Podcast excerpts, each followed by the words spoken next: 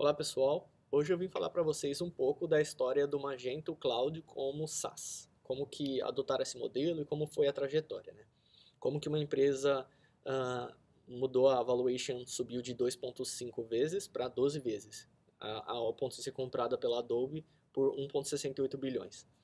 Então, bom, uh, ah, para quem já é antigo com o trabalho no, no Magento, né, já trabalha com Magento faz tempo, conheceu o Magento Go. O Magento Go, ele era uma versão do, do Magento como no modelo SaaS, né? Só que ele não funcionava muito bem. Tinha várias coisas que limitavam o desenvolvimento nele. Então, essa parte foi chamada, essa época foi chamada de um falso SaaS. Por quê? Ele tinha barreiras para pequenos lojistas que iam, por exemplo, adotar o Magento Go eles tinham dificuldade para configurar, então com um time pequeno era, era difícil lidar com o Magento Go. E large teams, né, que são times grandes, eles começaram a ter uh, impedimentos na questão de melhorias, de customizações, então eles não conseguiram ter a, não conseguiam ter agilidade para poder manipular a ferramenta uh, como eles poderiam, por exemplo, usando um outro servidor. Então, teve várias barreiras que impediam os dois uh, vamos dizer assim, os, os dois lados, né?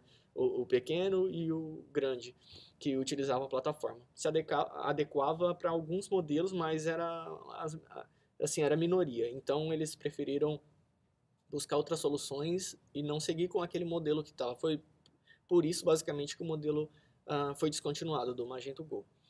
Então, depois disso, eles começaram a, a, depois que foi descontinuado, buscar um novo modelo para ser aplicado no Magento 2. Então, já que a arquitetura já iria ser diferente, então o que, que eles poderiam fazer para poder viabilizar esse modelo agora no Magento 2, né? Uh, porque já estavam enxergando que cada vez mais essa disponibilização do software como um aluguel, né, software as a service, via o modelo SaaS, você consegue alugar uma solução, solucionar vários problemas do lojista e uh, ele pode focar mais no modelo de negócio dele. Então, como que eles poderiam viabilizar isso? Bom, uh, eles começaram a falar com algumas plataformas, né, algum, alguns provedores de, de soluções, e uh, conversaram com a plataforma Sage. A plataforma Sage é um provedor de, de solução, modelo PaaS, então você provavelmente conhece Mejimojo, conhece... É o mesmo modelo. É, ou, por exemplo, o Cloudways também é o mesmo modelo. E começaram a conversar no modelo Buy versus Build, ou seja, comprar ou construir. Então, o, como que, o que eles poderiam fazer né, nisso? Eles construíram, ah, iam construir algo in-house ou eles iriam uh, comprar uma empresa que fornecesse esse tipo de serviço ou fazer uma parceria. No caso, foi a parceria que foi feita. Então, uh, bom, basicamente, eles começaram a conectar Magento Partners. Nessa época, eu trabalhava numa Magento Partner nos Estados Unidos. E essa Magento Partner foi uma das escolhidas para poder dar suporte e mover alguns clientes para plataforma Sage e começar a conversar com eles, depois que foi fechado o acordo. Né?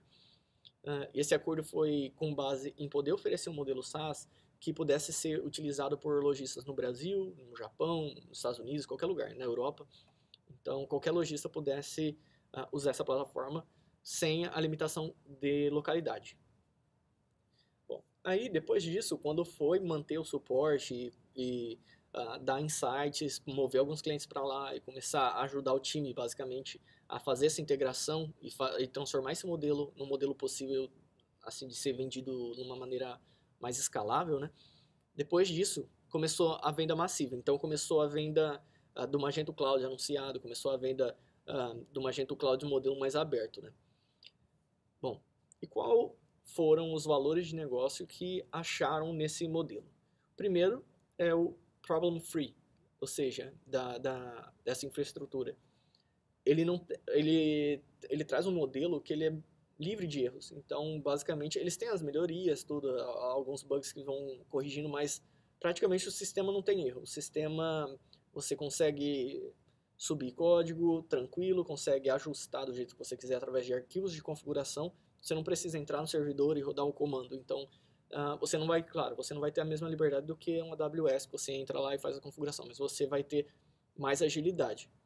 Então, que é a proposta deles, né? Uh, e com isso, eles mesmos ganharam agilidade no mercado, porque eles puderam focar, eles conseguiram aumentar a receita, que era o foco, uh, diminuir burocracia, que também era um dos focos deles, e trazer agilidade de mercado para eles poderem focar mais em eventos, divulgação e em, em treinamentos, por exemplo, de equipe de vendas, um, bom, e conseguiu ser mais rápido no mercado, né, com um custo mais baixo, que aí eles conseguiram fazendo isso. E também trazer uma experiência diferente, não só transformar o que já tinha em, em, algo melhor, mas também trazer algo que até então no mercado não, não, não se via, que é trazer uma experiência diferente em como você pode fazer o deploy, por exemplo, e fazer o desenvolvimento, o processo de desenvolvimento. Assim, os times internos de desenvolvimento, de agência, de, de lojistas, uh, podem ter essa flexibilidade e de poder fazer customizações do jeito que eles querem, e ter uma experiência melhor durante o desenvolvimento. Então, ou seja, developer friendly, né? amigável ao desenvolvedor.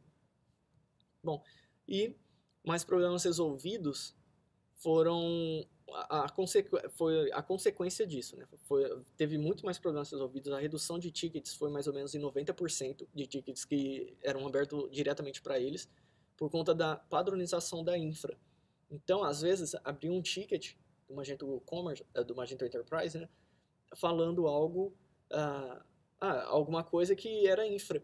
Então, com isso, reduziu muito, porque a infra foi, uh, foi padronizada, né?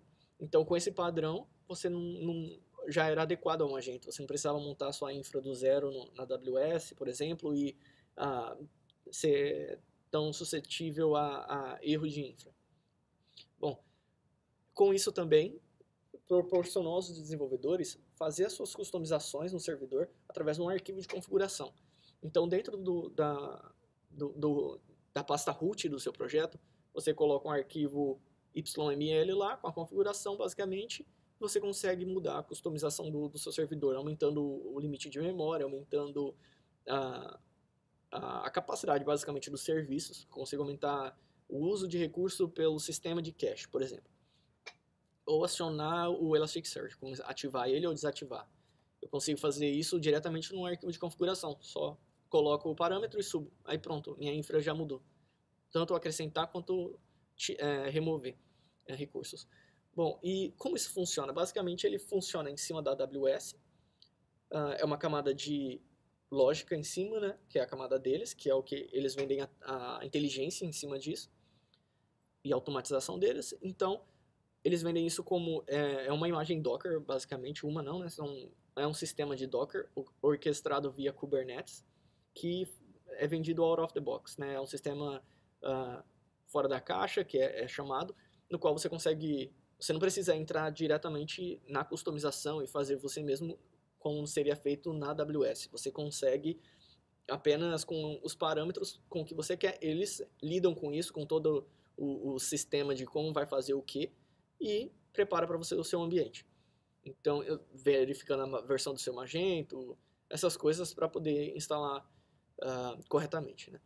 Então, depois disso, montar um sistema replicável facilmente para um modelo SaaS que tinha que ser, né?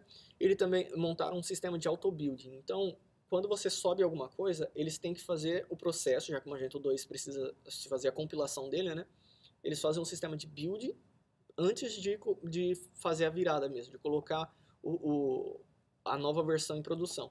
Então, esse sistema de building trouxe para os desenvolvedores uma possibilidade de você customizar, como se fosse pipelines. Então, ou GitHub Actions, por exemplo. Você consegue uh, subir algo, montar um, um, um, um, passo a passo a ser seguido, né? Você consegue montar uma rotina a ser executada e nisso ele vai uh, ter essa automatização para você. Isso é, é, uma parte bem legal. É, uma da, é um dos maiores diferenciais deles. É você poder. É a mesma vantagem de você ter um serverless. É a vantagem de você ter um servidor rodando, ter a possibilidade de customizar facilmente, rapidamente também, e sem ter a, o processo burocrático de ter uma infra tão uh, robusta, né? Claro que isso tem um preço acima, mas normalmente esse valor, uh, esse valor se justifica dependendo do tamanho do negócio e o tanto que você iria investir para ter um desenvolvedor interno focado em DevOps para poder manter e montar, primeiramente, né, a, a sua infra. Bom, E depois disso, eles começaram a assistir os lojistas que estavam utilizando esse modelo. Então eles começaram a assistir e ver o que mais poderia ser feito. Algumas customizações, algumas também. Uh, o, que, o, o que vantagem poderiam tirar disso? Basicamente, uh, aumentaram a receita porque teve o roadmap acelerado para poder entregar novas funcionalidades, nova, no, no, o cronograma da, da Magento, né? Também eles conseguiram gerenciar riscos a serem tomados, isso ajudou muito. E também, de acordo com a, a onde eu, quando eu fiz essa pesquisa, né? E também uh, a questão de treinamento de times. Isso foi bem legal, porque antes eles não conseguiam treinar um time porque vivia mudando, era algo que era instável. Então não, não conseguia se ter exatidão e algo pronto a ser vendido. Hoje em dia eles já conseguem treinar uh, de uma maneira muito escalável um time de vendas uh, e esse time em vários países vendendo a mesma solução, que é uma solução que pode continuar sendo evoluída. Isso é uma parte legal.